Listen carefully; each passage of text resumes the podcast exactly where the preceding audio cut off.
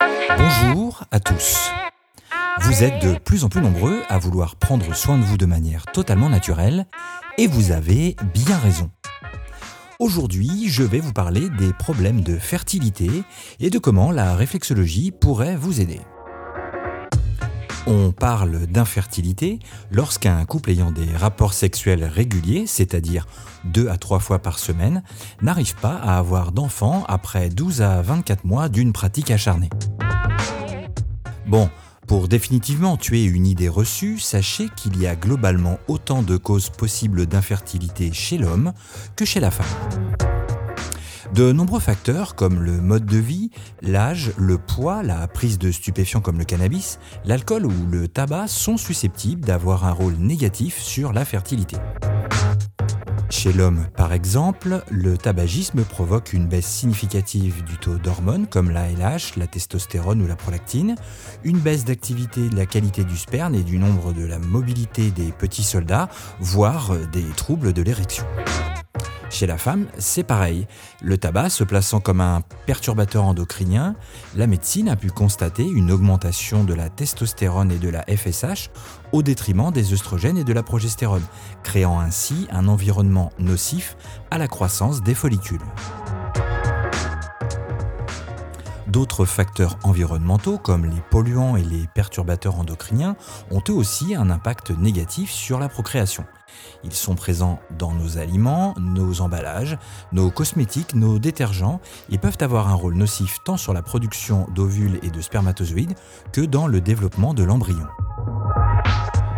Parabènes, bisphénols, phtalates sont autant de substances chimiques capables de perturber la production normale de nos hormones, mais d'autres, d'origine naturelle, comme les phytoestrogènes, sont également présents dans le soja ou certaines huiles essentielles.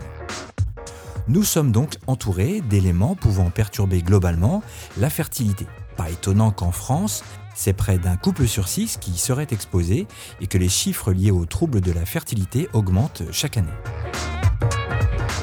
Quelques simples conseils de base peuvent venir à bout de ces troubles. Arrêter de fumer, essayer d'atteindre un poids satisfaisant, adopter une alimentation saine et un régime alimentaire équilibré et pratiquer une activité physique régulière sans excès. Ah, messieurs, jetez vos skinny qui compriment vos testicules. L'augmentation de la température testiculaire nuit au développement des spermatozoïdes. Dans tous les cas, il est primordial de vous faire accompagner et d'en parler à votre médecin ou à votre gynécologue. Il pourra effectuer un réel diagnostic médical et vous orienter vers des examens complémentaires ou traitements chirurgicaux si nécessaire. Cette période est pour chaque couple qui est exposé génératrice de stress. Et c'est là que la réflexologie peut s'avérer être une aide précieuse. Par son action, la réflexologie apporte un confort sur le plan physique et psychique en favorisant le relâchement des structures anatomiques, musculaires, tissulaires, articulaires, etc., et en améliorant la respiration, la circulation sanguine et lymphatique. La réflexologie semble compléter les traitements classiques et contribue à stimuler la production d'hormones et à réguler un stress pouvant devenir envahissant. Idéalement, une séance mensuelle placée une semaine avant votre période d'ovulation pendant 7 à 8 mois augmentera significativement vos chances d'avoir un enfant. Alors si vous aussi, vous souhaitez être accompagné pendant cette période de manière totalement naturelle, eh bien parlez-en avec votre médecin et demandez-lui s'il vous recommande la pratique de la réflexologie. Voilà, j'espère que ces quelques conseils pourront vous aider au quotidien.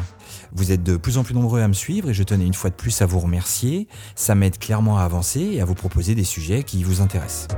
Si ce sujet vous a plu, n'hésitez pas à réagir en commentaire ou à le partager autour de vous. C'est fini pour aujourd'hui. C'était Gaël de la page Facebook Réflexologie Vendée. On se retrouve très vite et surtout en attendant, prenez soin de vous.